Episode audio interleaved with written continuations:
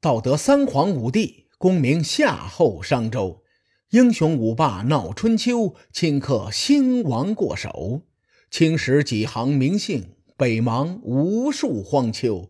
前人种地，后人收，说甚龙争虎斗？上期节目咱们说了，发生在公元前五百八十三年的破沈之战。此战中，晋军第一次进攻到了楚国的本土，因此呢。意义重大。在破沈之战发生两年之后，晋景公同志因为一场意外去世了。我觉得吧，关于晋景公之死，咱们一定得好好说说，因为这位老兄的死很有味道。列位，听我慢慢道来。节目开始之前，我先预警一下啊，千万不要在吃东西的时候听这段。关于晋景公的死，记录在《左传》成公十年。话说有这么一年呢，晋景公已经身染重病。有一天晚上，他在梦里梦见一个大头鬼，这个鬼的头发老长了，长发及地，并且披头散发的站在晋景公的面前，双手捶打胸口，说：“你不仁不义，杀害了我的子孙，我已经向上天申冤了。”上天允许我为我的子孙报仇，晋景公就很纳闷啊，心说：“我杀的人太多了，你是哪根葱啊？我都不记得了。”那个大头鬼二话不说，冲进宫中要杀死晋景公。大头鬼这边边追，晋景公那边边跑，晋国的宫墙被大头鬼撞的是一片狼藉。最终呢，晋景公从噩梦中惊醒了。醒过来之后，晋景公惊魂未定，越琢磨越觉得不对劲儿啊。于是呢，他就找来一个巫师进行占卜。巫师占卜以后，向晋景公描述了大头鬼的所作所为。晋景公一听，直拍大腿，说：“对对对对对，您说的和我梦见的一模一样。”巫师琢磨了一下。很委婉的说了一句：“大王，您吃不到今年的新麦了。这个麦是麦子的麦啊。我替这个巫师换一种直白的说法，那就是大王啊，您今年秋天就要翘辫子了，要死了。上面这个描述呢，出自《左传》，而《东周列国志》描述说，这个鬼是赵氏一族的先祖。”专门来找晋景公报赵氏孤儿之仇的，有很多公众号说晋景公梦见的是赵崔呀、赵盾呐之类的，这些说法都不是出自正史，是出自《东周列国志》，列位就当做是故事听听就得了。之后不久呢，晋景公的病是越来越重了，他听说秦国人的医术高超。于是就派人去请名医。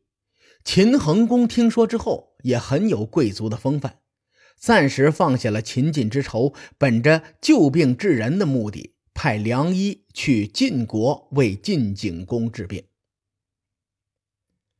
秦国良医还没有到晋国的时候，晋景公又梦见两个小孩一个小孩说：“秦国来人可是著名的良医呀。”咱们俩这次恐怕是凶多吉少了，不知道怎么才能躲过这场祸事。另一个小孩就说：“说这样，咱们俩躲在荒的上端，高的下面，这样呢，就算是神医也拿咱们无可奈何。”等秦国的良医到了晋国之后，仔仔细细的瞧了瞧晋景公的病情，摇摇头说。哎我已经尽力了，你想吃点什么就吃点什么吧。晋景公当时这汗就流下来了，说：“大夫啊，您别用电视剧里的台词吓唬我行吗？您有什么话就直说。”梁医沉吟了一下，说：“您这病啊，存在于荒的上边，高的下边，这地方不能针灸，吃药吧，药力也达不到高肓。”我实在是无能为力了。晋景公听完这话之后，一下子就想到了自己梦见的那两个小孩如此一来啊，他反而释怀了，感慨说：“您真是一位神医呀！”最终，晋景公送了秦国良医一份非常厚重的礼物，并且派人恭恭敬敬的将他送回国。有一个成语叫“病入膏肓”。是出自扁鹊见蔡桓公，但最早史料上见到病入膏肓的典故的，其实是在这里，《左传》成公十年，对应的年份是公元前的五百八十一年。说到这儿啊，我就稍微的展开一下，膏肓中的膏是心脏下面那一丢丢的脂肪，肓呢，指的是胸腹之间的横膈膜。古人认为这个地方是最难治的，等同于绝症，所以呢，有了“病入膏肓”这个成语。我再提一个细思极恐的问题：古代也没有 X 光、核磁共振这些技术，你说古人他怎么知道心脏上有那么一点点的脂肪啊？胸腔上怎么会有横膈膜呢？所以我认为，咱们千万不要低估古代的血腥程度。闲言少叙，书归正传。晋景公送走了秦国良医之后，这老哥就琢磨：事到如今，我觉得科学是救不了我了，我还是信玄学吧，指不定玄学能救我一命。晋景公琢磨着，只要麦子熟了，他吃上了新麦子，如此一来，巫师关于自己噩梦的占卜就算破了，自己也能绝处逢生。于是呢，就天天派人盯着地里的麦子，看麦子熟没熟。终于，史书记载啊，在这一年的六月丙午日这一天，第一批麦子熟了。晋景公连忙找人把麦子收过来之后，送进厨房，让厨师把麦子煮熟了给自己吃。随后，晋景公召来这个为他占卜的那个巫师。并且将做好的新麦给巫师看，特别得意，就说：“按照你的占卜，我吃不到今年的新麦。你看看，你看我眼前是什么？你给我一个完美的解释。”巫师面对事实是哑口无言。晋景公大手一挥，说：“来人呐，把他拖出去宰了！你们看见了没有？这叫什么啊？这叫封建迷信，害死人呐！”正在晋景公想要开动，准备吃今年的新麦的时候，他突然肚子咕咕发胀，像是要跑肚拉稀。这种感觉大伙都知道啊。我说的委婉一些，人在拉肚子的时候啊，坚决不能相信每一个屁。谁要是心存侥幸心理，哪怕放松那么一丢丢，有可能带来一裤兜子的惊喜，对吧？晋景公他知道。时不我待呀，必须得去厕所解决。这老兄三步并作两步，坚决不回头，直奔厕所。咱也不知道晋景公是怎么上的厕所，然后呢，掉进粪坑里淹死了。《左传》原文五个字：如厕，陷而足。如果我没有记错的话。晋景公是上下五千年唯一一个掉进粪坑里死的君王。在晋景公死的那天早上，晋国的朝中有个小官，他梦见自己背着晋景公登天了。梦醒之后呢，这个小官一琢磨，说：“我背着领导登天了，这不就意味着我将一步登天，平步青云了吗？这是大吉之兆啊！”小官醒来上朝的时候，和同僚大肆吹嘘，说自己因为这个梦境要飞黄腾达了。